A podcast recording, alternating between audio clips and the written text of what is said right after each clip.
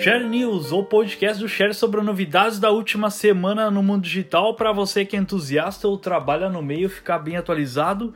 Eu sou Ricardo Celso e produzo e apresento esse podcast semanal que conta com o patrocínio da MLabs, uma ferramenta de gerenciamento de redes completa. Essa é a edição de número 35 do podcast e nela vamos ouvir as seguintes novidades.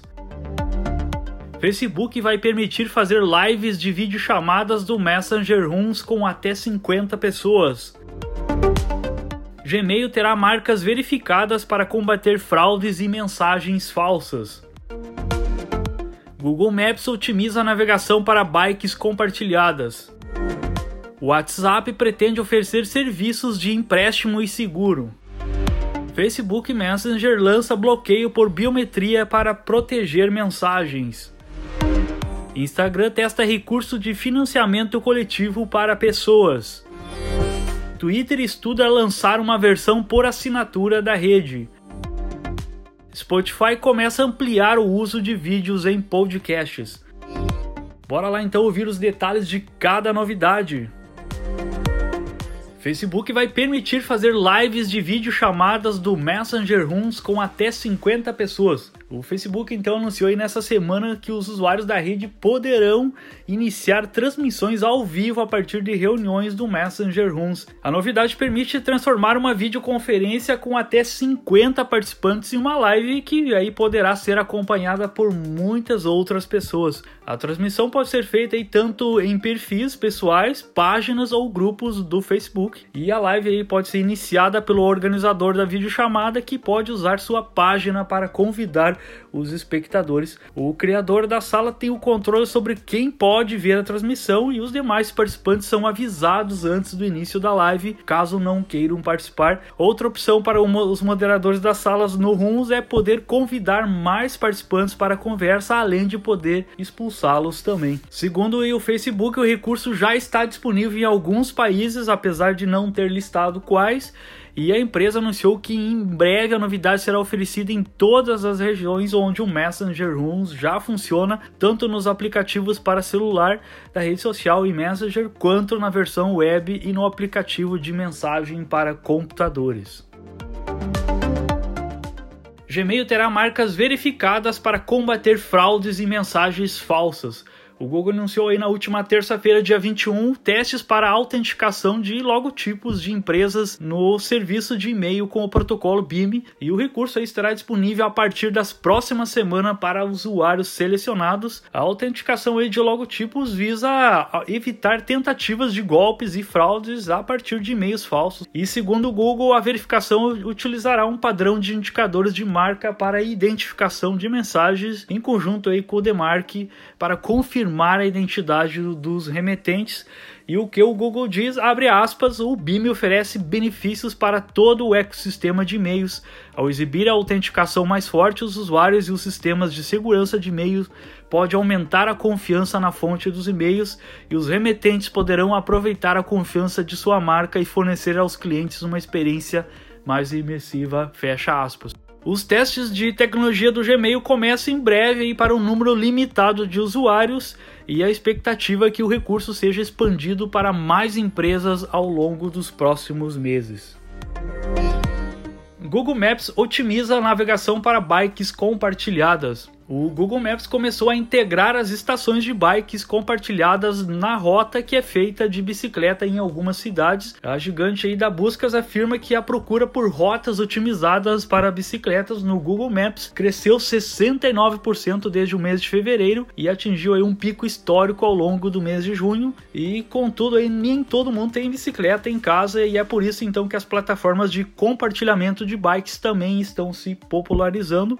Baseado nisso tudo aí, o Google Maps acaba de anunciar novos recursos projetados especialmente para esse público em específico e em sua mais recente atualização, então o aplicativo passa a incluir em sua navegação curva a curva para bicicletas a indicação de estações de compartilhamento de bikes mais próximas da rota programada, explicando aí como se deslocar até lá a pé e indicando onde deixar a bike após o uso. Por enquanto, a nova funcionalidade estará disponível apenas em 10 cidades no mundo todo e no Brasil tem duas cidades nessa lista, que é Rio de Janeiro e São Paulo, e o Google trabalha com parceiros adicionais para levar essa funcionalidade a mais cidades nos próximos meses.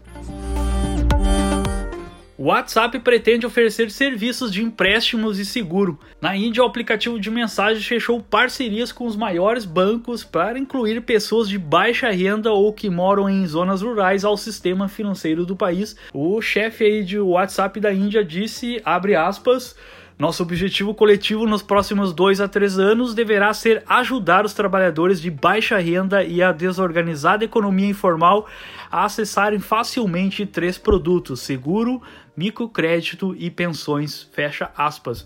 Os testes aí serão feitos nos próximos meses e, dependendo dos resultados, o WhatsApp poderá investir na parceria com os bancos para ampliar a oferta de produtos financeiros. E se funcionar na Índia, futuramente a novidade poderá ser replicada em outros países nos quais o aplicativo atua. Facebook Messenger lança bloqueio por biometria para proteger mensagens. O Facebook Messenger lançou então nessa semana um novo recurso de segurança para o aplicativo, que é o desbloqueio por biometria, seja aí por impressão digital ou reconhecimento facial, a função aí é bastante semelhante à existente em outros aplicativos, aí, como o WhatsApp ou o Telegram. E depois da nova função ser ativada, os usuários podem definir um período para qual seja necessário desbloquear o aplicativo novamente utilizando a impressão digital ou reconhecimento facial. E para aumentar ainda mais a segurança, o aplicativo não envia essas informações para os servidores do Facebook. O recurso foi lançado primeiro para dispositivos iOS e está previsto para chegar nos dispositivos de Android nos próximos meses meses. Instagram testa recurso de financiamento coletivo para pessoas.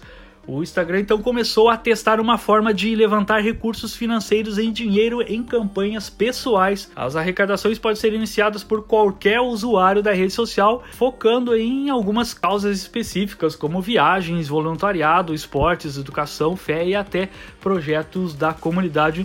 O financiamento coletivo então é avaliado pelo Instagram, que tem o papel de decidir se a causa é justa ou não. E a campanha, uma vez liberada, tem duração de 30 dias, que pode ser estendida por diversas vezes. E a única exigência é que a pessoa que está levantando o dinheiro tenha ao menos 18 anos de idade.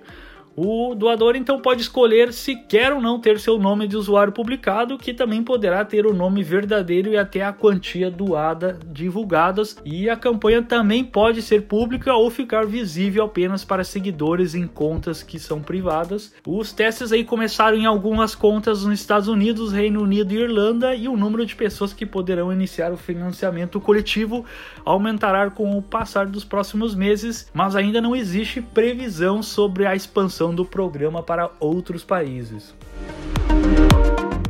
Twitter estuda lançar uma versão por assinatura da rede. O Twitter está realmente planejando testar um novo método aí de monetização baseado na cobrança de assinaturas mensais para que os internautas tenham o privilégio de acessar determinados conteúdos ou utilizar certos recursos da rede social. O novo indício partiu de um comunicado realizado pelo próprio Jack Dorsey para analistas de mercado após a divulgação dos resultados financeiros do segundo trimestre. Atualmente, a única renda do Twitter vem aí de anúncios na rede social, porém o executivo comentou que existe um mundo em que a plataforma também possa usar fontes complementares de monetização. Queremos garantir que qualquer nova linha de receita seja complementar ao nosso negócio de publicidade, afirmou aí o executivo da rede. Dorsey garante que serão feitos testes com diferentes abordagens ainda em 2020. Spotify começa a ampliar o uso de vídeos em podcasts. O Spotify então anunciou nessa semana um recurso que permite aí os produtores de podcasts lançar seus episódios em vídeos e os conteúdos poderão aí ser acessados inclusive por usuários não pagantes com o aplicativo aí sendo executado em segundo plano no celular e também será possível fazer o download de áudio para escutar os podcasts no celular sem o seu uso de internet móvel. E os conteúdos em vídeo estarão aí disponíveis tanto no desktop quanto em aplicativos para Android e iOS em todos os países onde o Spotify disponibiliza podcasts. Por momento, apenas alguns criadores de conteúdo estão liberados para produzir conteúdo com um novo recurso de vídeo, mas é muito provável que em breve a ferramenta seja disponibilizada para mais usuários. Acabou, esse foi a edição do número 35 do Share News, um podcast semanal com as principais novidades que rolaram nos últimos dias no digital. E o resumo aí com links de cada uma das novidades você encontra em um post lá no tudodeshare.com.br barra blog ou na descrição desse episódio. Share News aí conta com o patrocínio da MLabs, a ferramenta completa de gerenciamento de redes sociais. Muito obrigado pela sua companhia nesse episódio e até o próximo.